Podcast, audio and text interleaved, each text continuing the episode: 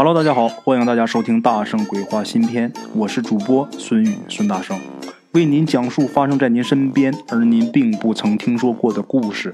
每天晚上，《大圣鬼话》与您不见不散。来了啊，各位老铁们，这一天呢也愁得慌，不知道讲啥，故事太多了啊。今儿啊，给大伙儿说这么一个事儿。这故事的主人公呢，叫什么？叫张武，武就是武术的那个武啊。哪儿的人呢？湖南湘阴人，祖籍是新化的。新化这个地方是眉山地界，自古以来呢就素有巫术传承。张武他自小啊就跟他爷爷学了一些道术法门，比如说什么驱鬼辟邪呀、退煞之类的啊。虽然是算不上精通吧，但是也算是入了门庭。能破一些简单的邪门歪道。他爷爷死了以后啊，就留下一本毛笔字写成的经书啊，还有很多看不懂的符咒。这个张武啊，他不太喜欢这些东西啊。他爷爷留给他这本书啊，他也看不懂。最后这书也不知道弄哪儿去了。十五岁初中毕业以后呢，他就进了一家武术学校，是练搏击散打。他身体非常好，力气也非常大啊。练这个东西啊，也正是对了门了。后来呢，因为家里边没有钱，没毕业呢，他就不得不出去打工去了。干过什么呢？身体好，没有什么文化，做保安。干过保安，干过搬运工，在流水线上也做过工作。从一个城市到另一个城市是不停的漂泊，一晃啊就到了两千零五年。这个时候，张武啊长得是人高马大，相貌堂堂，很帅气啊。但是这个帅气里边透着点沧桑。虽然说透了点沧桑啊，但是这样更有男子汉的这个味道。这年他多大呢？二十八岁，老大不小的了。母亲呢生病在家，父亲呢在外边工地上啊做水泥工人。为了照顾家人呢，没办法，他从南方大城市里边回到了家乡，自己去创业去。创业干什么呢？考察来考察去，最后是选择呀下乡去卖衣服。就那么的日复一日，年复一年。虽然辛苦啊，但是赚了不少钱。这说媒的啊，逐渐就多了。人到了岁数，小伙长得也挺好啊，自己倒腾做买卖。虽然说不是什么大买卖吧，但是呃也挺挣钱的。这样的话，这个说媒的就多了，条件好，自然说媒的就愿意上门。相了几次亲呢，虽然没有成功啊，但是毫不影响媒婆们的热情啊。有这么一天呢，又有一个姓李的阿姨。哎，这李姨呀也是一媒婆。这位李姨啊来说亲，说呀，这回对方啊那可是一个貌美如花、皮肤细腻白嫩、知书达理的一个刚毕业的大学生。哎，已经说好了啊，呃，人家姑娘下午就来。一听这条件呐，那张武那也很是动心呐。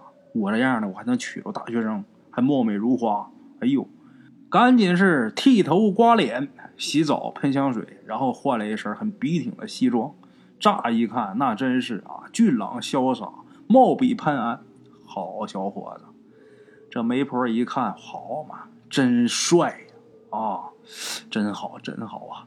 不过啊，这人家女方啊，也真是好看，也真是美。你俩到一起呀，绝配！哎，这媒婆特开心。等着吧，说下午人家姑娘来啊，等到下午三点，人家这姑娘啊，还是没来。哎，约的这个地方，他俩是到了啊，这姑娘没来。媒婆呢就打这女孩电话，打电话关机。后来过了一会儿再打，还是关机。这时候张武就说呀，就说李阿姨啊，你试试打他家里边电话问问呗。然后这李阿姨就说呀，我没有他们家电话呀。啊，原来呀，李阿姨只是认识这姑娘，她婶儿就是她叔叔的媳妇儿啊。哎，这女孩她婶儿叫张娜，这李阿姨呀是认识这张娜。前几天呢，在商场购物的时候，刚好碰到这个张娜，就问张娜有没有合适姑娘。哎，我这可有一个好小伙子，人长得高大帅气啊，哎，又有钱。这张娜呀一听了就说：“那我我我那个我侄女不错呀。”我把我侄女电话给你吧，就这么的，这媒婆搭个上这个姑娘，所以说他没有这姑娘家里边电话，等着吧。又等到下午五点钟，打这姑娘电话还是打不通。后来呀，得了，这个李阿姨啊，咱俩去吃饭吧。张武呢，带着李阿姨，哎，到饭馆啊，呃，点了几个菜，请李阿姨啊一起吃了一个晚饭。这姑娘今天肯定是不能来了。临走的时候，李阿姨说呀，就说我过两天啊，我问一下原因啊，是不是这姑娘手机丢了，或者被偷了，还是别的原因呢？没事啊，这个武子，你说咱这小伙子是不是？这个要是不成的话。我那还有一个二十三岁的，哎，也是一靓妹，哎，身条啊特别苗条，长得呢也漂亮啊。别急，阿姨啊，明儿问清楚情况。就这么的，哎，这事儿啊就算是不了了之了。简短截说，第二天上午，有这么一个崂山里的客户啊，打电话给张武，说是要五百件衣裳，而且马上要让他亲自啊给送上门。五百件衣服。对那个时候的张武来说，这是一笔不小的生意啊。呃，送货上门的这个地方啊，张武也比较熟悉啊，以前去过几回。坐车呢，三个小时的路程。张武呢，就赶紧准备衣裳啊，用一根扁担挑着两个大包，哎，一包里边是二百五十件，一共是五百件衣裳。弄好之后呢，就上了一辆去崂山的大巴车。一上这大巴车呀，张武这一看啊。今儿这车厢里边是真冷清，一共就仨乘客，一个老太太，还有一个年轻貌美的姑娘，还有一个就是张武。这大巴车呢是轰轰隆隆的出发，这路上呢很颠簸，哎，这因为这个山路比较崎岖啊。呃，过了一会儿呢，这老太太下去了，又过了一会儿呢，这姑娘也下去了。这时候就剩张武一个人在这个大巴车的车厢里边坐着。这时候他突然间感觉啊，有那么一种莫名的不对劲儿。怎么不对？这车上人少呗。平时他之前不是没来过呀，平时走这条路啊，很多人坐这趟大巴车。哎，今儿怎么回事就这么坐着，又坐了一会儿啊，张武就听这车的马达呀，这声不对，这会儿嗡嗡的。张武心里边合计啊，这声音不对，不好，这车是不是要坏呀？就这么，这车真的啊，在开到全程一半的时候，这车呀莫名其妙的坏了。这司机呀下车去看了看啊，又拿出这个工具箱啊，呃，看那架势啊，简单的修了几下，然后回来呢又试着启动了几下，一点声都没有，那启动机都不转。这时候这司机啊就冲着张武喊了一声，就说：“哎，车上的，你去哪儿啊？”张武就说：“我去崂山。”这司机说：“崂山去不了了，车坏了。”然后张武就下车，说：“那坏了怎么弄啊？”他说：“没招了，你自己想办法。”把张武给急的，人那边等着要衣裳呢，就这么的，没办法啊。从这个车下边不是有装行李那个货箱吗？打这货箱里边，把自己行李箱啊，还有那个呃一担子衣服啊，两大包衣服拖下来了。给拽下来之后啊，他环顾一下四周。这会儿这块地儿啊，前不着村后不着店，这地方很凄凉。然后再找那司机呀，不知道那司机撂哪去了，找不着人了，也不知道是不是去附近哪有村啊，还是哪儿的去找人帮忙或者怎么样啊？不知道，反正司机没有了，也不知道跑哪儿去了。张武在那个车跟前啊，喊了一会儿，啊，也没人答应。这咋办呢？抬头看看天色啊，这时候天色已近黄昏。这地方啊，山风凄厉，哎，但是呢，侧耳一听前面啊有狗叫声，一听见这狗叫声啊，张武心里边挺开心。怎么的呢？有狗叫的地方，他就有人住啊。他就这么的挑着担子啊，就朝狗叫那方向快步前去。走了一段山路啊，这天渐渐就黑下来了。不过还好啊，看见前面呢。有那么几点微弱的灯光，那有灯光，那就是有人家。张武赶紧是加快脚步，飞快的朝这个有灯光的地方跑过去。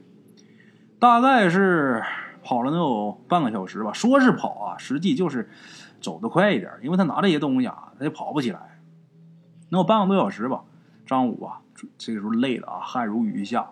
虽说体格好，但扛不了这么折腾啊，喘着粗气呀，到了这地方。等到这儿的时候，也是赶上点儿好，这时候正好这乌云也呃飘过去，这月亮也露出来了，朦朦胧胧的能看清楚眼前这个地方。哎，眼前这地方有这么一个山口，这山口转过去，张武就看见啊，能有这么一百多户人家，这么一个小村落啊，一百多户人家也不能算是小，但是也不大啊，这么一个村子，他很高兴啊，走过去。等到了村口啊，抬头一看，村口有一块大牌子，这个牌子上啊写着四个大字，哪四个大字呢？狐狸村庄。张武这时候觉得。挺诡异的，哎，这村子名怎么这么奇怪呢？以前倒听说过有什么野猪岭、狍子沟的，这以动物名命名的村子啊，头一回见。哎，你要说这地方呃叫什么狐狸沟呢？不不不不奇怪。狐狸村庄，这什么地方？进去吧，这会儿连累再饿呀。刚一进村口。这张武就感觉有一股森寒的阴风扑面而来，本来他是累的，呃，汗流浃背的，这会儿啊，突然间打了个冷战说这股阴风啊，特别凉，原本闷热的这个身子一下就凉下来了。这时候张武啊，他已经感觉出来有点不对劲儿了，但是这会儿啊，他正可谓是慌不择路，贫不择妻。到这时候，那连累再饿，心里边再害怕啊，还扛着这些东西，也管不了这村古不古怪了，有没有阴风阵阵了。仗着自己是年轻力壮，阳气旺盛，挑着担子，大步就走进去了。进村之后啊，大约能走了两百多步，路过了能有那么十几户人家，家家都是关门闭户。这个张武啊。正郁闷的时候啊，忽然间看见一个饭馆儿这村里边居然有饭馆儿这事儿有点不正常。其实张武整个行程都有点不正常，但是这会儿啊，他虽然觉得不正常，但是他在不知道哪儿不正常的时候，他还是啊，呃，没选择离开。那么说这饭馆上写的什么呢？这招牌上写着“狐狸肉特色饭馆”。这饭馆这会儿可是灯光通亮啊，店门也是半掩着。张武赶紧走到这个店门前，推开店门就走进去了。进屋之后，放下担子啊，就看这个店里边一个人影都没有。这时候张武就喊啊：“老板，老板，有人吗？”过了一会儿啊，里边答应了一声：“哎，来了。”啊，又过了一会儿，打里屋。摸摸搜搜的出了一男一女，哎，一男一女两个中年人。这男的呀，边走是边整理这个裤腰带；这女的呢，边走边整理头发。估计俩人也是没干什么好事啊。张武也看出来了，有点不好意思啊。等他俩人整理完之后啊，张武才说：“老板，你这有什么吃的吗？你给我拿个菜单，我看看。”这时候这男的赶紧说：“啊，这个。”呃，吃的有有饭，但是我们呐，这个店儿小，没准备菜单我跟你说一下我们这特色菜吧啊，我们家特色菜就是狐狸肉，味道特别鲜美，哎，很多人都特别喜欢吃。我们家就指这个做生意呢。张武就想了一下，这狐狸肉啊，这东西可珍贵啊，哦，但是据说这玩意儿不好吃。他们这卖狐狸肉。那狐狸那东西那么金贵啊，也不好抓，这肉肯定是便宜不了啊。然后就问这老板：“你还有其他吃的吗？”然后这男的说：“没了，啊，最近呢来往的客人太多了，其他的都卖光了。哎，我们家这特色菜呀，还有，因为备的量足，只剩狐狸肉了。那你这狐狸肉多少钱一盘啊？呃，你你在你这住一宿多少钱？”张武为什么这么说呢？第一是他真想找地方住，第二啊，我直接跟你再说住店，我在你这连吃再住的，你就别收我太多那意思啊。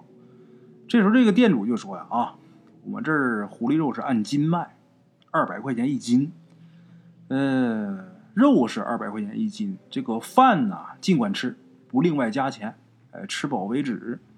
住店呢，一晚上是一百块钱，这价格啊。挺公道，挺合理的啊。张五一听，好，哎，还真是挺合理，不是说特别贵，就这狐狸肉啊，到底值不值二百，咱也不知道，因为没吃过呀。张五说：“那给我来一斤狐狸肉吧，太饿了。”就这么的，这个男店主啊就进了厨房，这女店主呢又进了内房去休息去了。这时候，这张五就有点好奇啊，这男店主不是进了厨房吗？他也跟进去了。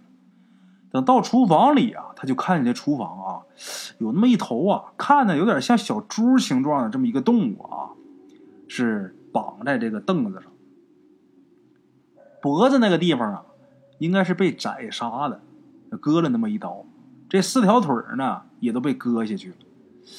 这玩意儿看上去啊，它就是一个死物啊，但是这玩意儿却像猪似的啊，就哼哼还叫，还有点叫声。这张五就很疑惑呀，就问这个呃店主，就说：“这这是狐狸啊？”然后这个男店主就很肯定的就说：“啊，对呀，这就是狐狸啊！哎呀，你别在这站着了，你出去等着吧，我等会儿炒好了啊，你尝尝就知道了，味儿特别好。”哎，就这么，那人家让出去了，就别待了呗。张五出去，在外边坐着等着。没一会儿啊，男店主啊。就端上来，呃，一大碗菜。这个所谓的这个狐狸肉啊，上面还加了点青红辣椒，还加了点葱姜蒜调味啊，这些调料，看着是挺好看的。张五呢，就夹了一片尝了一口，罢了啊。要么说人这玩意儿特色，要么人家卖二百呢，味儿真好，哎，绝不是猪肉啊，不是牛羊肉能比的。风味独特呀，从来没吃过这么好吃的肉，哎，大口大口的吃。这边呢，老板呢，陆续的给盛饭。张五那天吃了五碗米饭，吃了这一斤狐狸肉，真能吃啊！体格也好，长得呢也很魁梧，另外一个岁数也好，哎，五碗米饭，一盘狐狸肉，把这个一盘菜吃的是底儿朝天呢。吃饱喝得之后，张五给老板付了三百块钱，然后啊，男店主领着张五上楼上找了一间很干净的房间啊，算是歇歇了。躺那儿之后，张五就呼呼大睡啊。简短截说，一夜无梦。次日清晨，张五朦朦胧胧要醒还没醒的时候，这时候就听得耳边啊叽叽喳喳的有这鸟叫的声。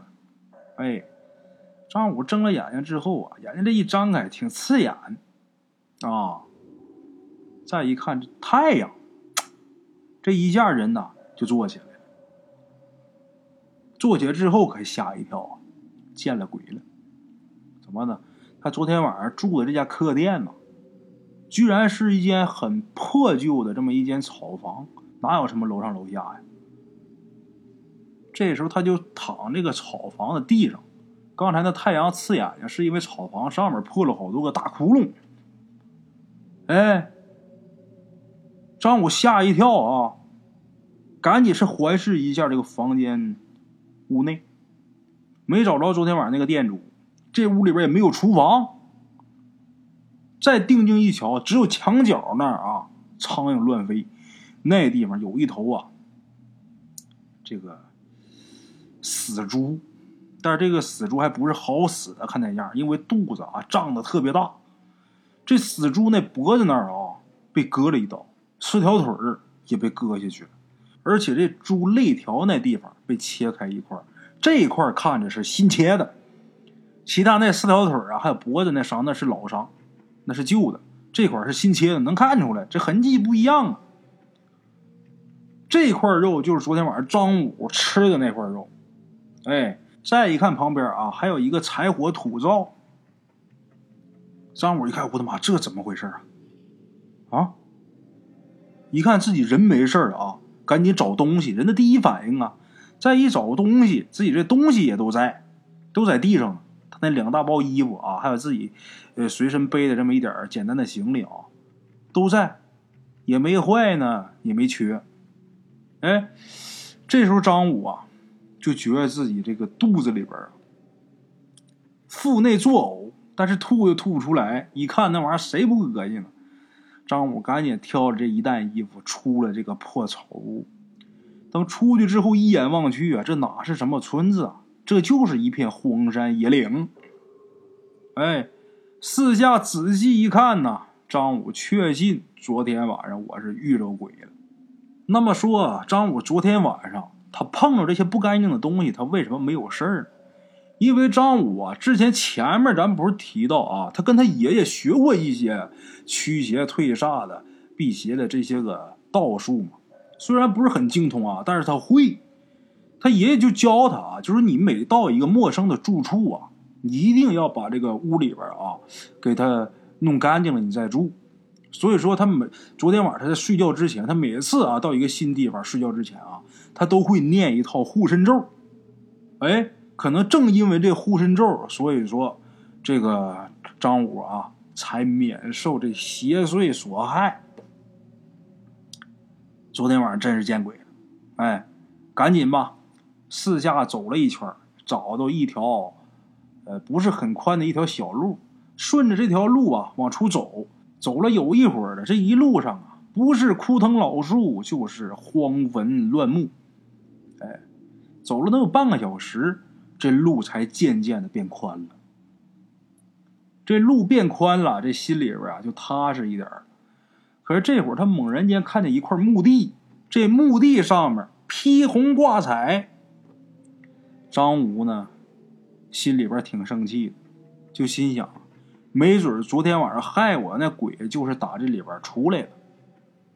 哎，昨天晚上我是遇着鬼了，但是现在是大白天呢，我就不怕你这个鬼了。你再厉害，白天你不能怎么样，是不是？来吧。张武有点生气呀，害了自己吃了死猪啊！自己要是没念这护身咒啊，估计自己啊这个性命难保了。很生气，张武就很大胆，气汹汹的就朝这个墓地就走过去了。等到那儿一看啊，这块儿有一座新坟，这新坟四周啊被用这个红布啊给遮住了。这个坟真的是张灯结彩啊！张武觉得很奇怪，没见谁家坟是这样的。就这么的，把自己挑的这个担子放下，先是向这坟头啊拜了三拜，然后啊起身，口中是念念有词啊，说的是什么呀？原谅我，饶恕我冒犯你，你呀，我知道你是厉鬼，昨天晚上十有八九就是你想要害我啊，我也没有别的意思啊，你呢应该归地府了。张武他不是会一套吗？哎，念了个口诀，跺了三下脚，然后大叫三声：“归去，归去，归去！”念了三声“归去”，念完之后呢，把这些红布什么都给收了，然后拿挺远的地方给扔了。张武知道啊，他知道这个坟里边啊，必定是有鬼。他甭管是厉鬼啊，还是善鬼啊，这个你成鬼之后，你该走就走吧，别在这儿琢磨害人了。另外一个，你这坟周围，你家这装饰有点太特别了啊。他就利用了自己呃会的这些法术吧，送了这坟中之鬼一程。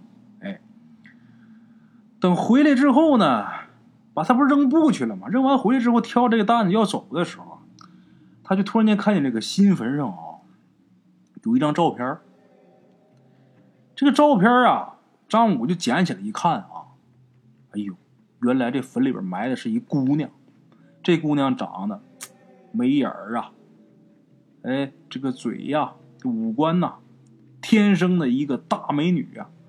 这时候张武就想起来啊，他爷爷告诉他，千万不要乱拿死人的东西。这时候张武手一抖，这照片又掉这个坟上。这张武叹了口气呀。这么年轻啊！哎呀，真是啊，自古红颜多薄命啊！一边走一边心里边啊有点感叹。哎，又走了没一会儿，忽然间呐，张武又看见有这么一位六旬老人从一条小路上是慢慢走过来。这个六旬老人呢是一老太太，张武呢还挺高兴，可算是遇着一个人了啊！然后就打招呼：“大娘，老人家，那个附近有村子吗？您知道吗？”等这老人走近了之后啊，就跟张武说：“说这附近呢没有村子，哎，离这最近的村子还得走五里地呢。”张武又问啊：“说，呃，我是打外地来的啊，这地方叫什么呀？这地名啊？”这老太太说：“呀，这地方啊叫狐狸岭，以前是有人住的，哎，有那么百十来户住，后来因为闹鬼呀，人都搬走了。”张武一听，哦，这地方叫狐狸岭，怪不得呢。昨天晚上我去那地方叫狐狸村庄。老太太说，以前这地方有一百多户住，昨天晚上我进那村子也有一百多户啊。这这这真是闹鬼了啊！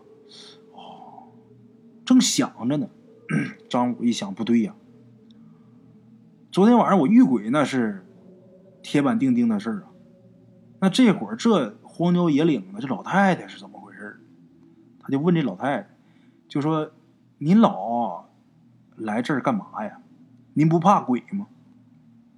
老太太不说：“这儿有鬼吗？”是啊，那你不怕鬼吗？老太太说了：“啊，我呀，来看我闺女。”老太太话音刚落啊，这时候，呃，张武就听得耳边有这个银铃一般的笑声，这笑声打背后过来的。张武一回头，哎，真有一位姑娘。这姑娘身穿白裙，打着一把太阳伞，悄悄的走过来了。这张武刚才合计啊，刚才我路过的那些地方，明明都是枯藤老树、荒坟乱墓，这姑娘打哪来的？正想着呢，这姑娘已经走到张武近前了。张武仔细一看，这个姑娘长得是玲珑标致，前凸后翘啊。很性感，很美貌，但是一看有点熟悉。一想想起来，刚才我在那个坟上捡的那个照片那姑娘跟我眼前这姑娘一模一样。哎，张武就心想：坏了，我是大白天又碰上鬼了。这姑娘啊，管这老太太叫了一声“妈”。这老太太也说了一句：“啊，你回家了啊，回来就好啊，回来就好。”这时候，这姑娘又问这老太太：“妈，这帅哥是谁呀？”这时候，张武赶紧说：“啊，我叫张武，我是那个做服装生意的。”张武知道他是鬼，哎，但是张武心想：“你就是鬼哈，这大白天你能把我怎么样？另外一个，这鬼长得还挺漂亮的哈。”啊，我叫张武，是做服装生意的。这个姑娘一听完之后啊，就怔了一下，然后就说：“你莫非是乡音的张武吗？”张武一听，好嘛，这鬼还会算卦呀，还知道我是哪儿的。但是转念又一想，是福不是祸，是祸躲不过。大白天的，你能把我怎么样？张武说：“是，正是。你怎么知道？”这姑娘这时候啊，眼睛突然一亮，就冲着张武啊，就好像是抛了一个媚眼儿似的。然后这姑娘就说呀：“看来呀，李阿姨呀，还真没骗我，你还真是一个高富帅啊！”张武啊，一听到这儿啊，这个这时候这个神情有点乱了，他把这个照片、女鬼呀这些事都忘了，突然间就只想着前天，呃，李阿姨给他介绍对象那个事然后他说：“啊，嗯啊，是你呀！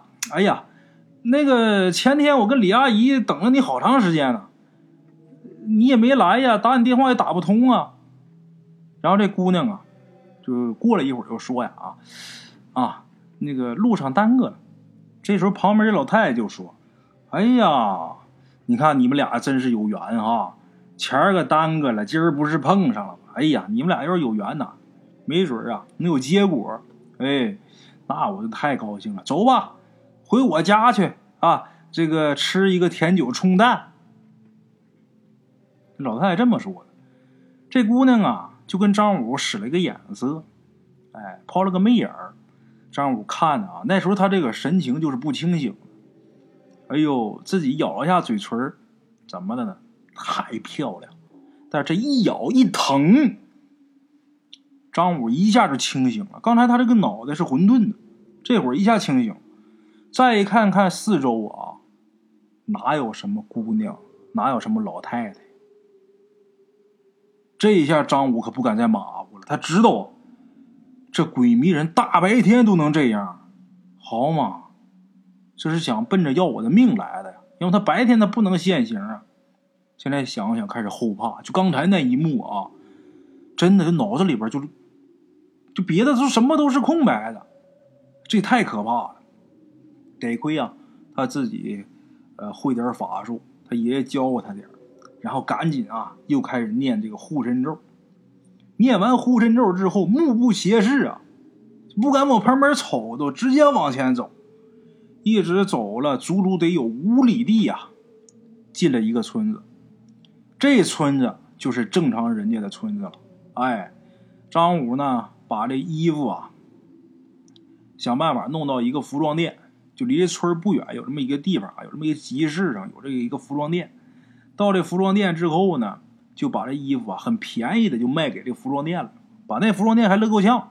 哎，然后就跟这服装店老板就问说，附近有没有人有摩托车的，让这个有摩托车的啊。呃，送他去最近的车站，然后他出钱，就这么的，把他送到车站之后啊，他是坐长途车回来相阴。回去之后，张武是大病一场。你看路上没病，到家就病了。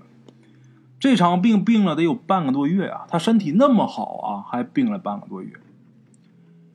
大病初愈，张武呢就到了这个李阿姨家里边。跟李阿姨就提起了，就说那场亲事，就说不对呀。他这一提呀，李阿姨说：“孩子，你不跟我说，我还要找你呢。”就说：“阿姨，我也见了鬼了，怎么回事呢？”阿姨呀，碰着的那个张娜，就是那姑娘她婶儿。原来呀，那个张娜呀，她都已经死了三四年了。那天呢，阿姨在商场碰见的，实际就是她那魂儿。她介绍她那侄女啊，就在我碰到她前三天，那姑娘出车祸死了。张武一听啊，吓得腿直哆嗦，这玩意儿也太邪乎了啊！然后呢，就把自己在狐狸岭这个自己的经历啊，跟这个李阿姨说了。听完之后，李阿姨吓得都直突突啊。我的妈！以后这说媒也不能乱说，得弄清楚人家是谁呀，是干嘛的呀，怎么回事？家里边要么可不能乱给提媒呀。好嘛，这都鬼都找到我这来了，找我来说媒来了。李阿姨跟张武说呀：“行啊，孩儿回来就好啊，没事就好啊。啊，孩子，行啊，好好养养身体啊。这个对象不愁，你这事儿啊，阿姨负责到底了。就这么的。”又过了一段时间，这李阿姨啊，还真给张武又介绍一个，谁呢？就是之前说那二十三的那个姑娘。哎，俩人呢一见面对眼了。嗯，过了一段时间呢，这个张武跟这姑娘啊，俩人因为彼此中意嘛，然后就把这个婚事给定下来了。到后来，张武这生意啊，越做越大。成了大老板了，现在得说是亿万身家也不止啊，真的成了富翁了。每当跟自己客户也好，或者比较相熟的老朋友也好啊，在一起喝酒的时候，张武总会跟大伙说起狐狸岭这个事儿。但是说可是说，这个事张武始终啊没弄明白这个头绪到底是怎么回事。那个女鬼她婶儿当然也是鬼啊，怎么就找到那个李阿姨？为什么要找那李阿姨？让这李阿姨呃给介绍对象呢？把张武介绍给他的，到底是怎么回事呢？后来他其中一个客户，这老爷子挺厉害啊，比较平时喜欢研究这些东西，比较喜欢易学文化也好，是呃灵异学也好吧，反正他喜欢研究这些东西。这老头就说。这姑娘，她老娘是没有了，因为，呃，张武路上碰见那老太太，那是这姑娘她老娘。这姑娘她婶儿也没有，这姑娘也没有了，这仨等于都是鬼。但是这姑娘她爸应该是还活着。这姑娘那个坟呐，这个围着那么多红布，张灯结彩，这故事估计就是他爸干的。那么他爸为什么那么干？因为当地那个地方有个风俗，什么风俗？这女孩如果年轻没结婚横死，这叫孤女儿。这女孩到阴间呢是要遭罪受气的，一定是他爸太心疼这个姑娘，然后呢给做的这个局。这么一弄呢，等于是给这姑娘啊做了一个新房。做新房呢，新姑爷没有啊，房有了，新娘子有，新姑爷没有啊，那得找好小伙子。正因为张武啊，这小伙子不错，哪哪都好，所以说他这个这姑娘，她这个鬼婶儿啊，才去找到李阿姨，让李阿姨给提这个张武。幸好张武自己会这么点法术，要不然啊，就完了。哎，估计就被这姑娘给勾去了。这也是张武啊，福大命大，造化大呀！啊。张武的确是个福大之人，要么他也不可能说生意做的那么好。另外一个，你看他虽然说会这些法术，他就会那么一点但就这一点就能保他命，这不都是造化吗？哎，好了啊，各位老铁们，咱们这个故事啊，说到这儿啊，就算是给大伙说明白了。嗯，感谢平时打赏赞助的各位老铁们啊，谢谢大家。今儿啊，先到这儿，明天同一时间大圣鬼话不见。不散啊！茶楼人影错落用声音细说神鬼妖狐，用音频启迪人生。欢迎收听《大圣鬼话》。Hello，大家好，我是主播孙宇。现在吃完了饭，然后就回到自己的课室上啊。喜马拉雅、百度搜索“大圣鬼话”，跟孙宇、孙大圣一起探索另一个世界。那天山女子独守空城，也只是感谢鬼友们，感谢鬼友们，感谢鬼友们一路陪伴。大圣鬼话，见字如面。欲知后事如何，且听我下回分说。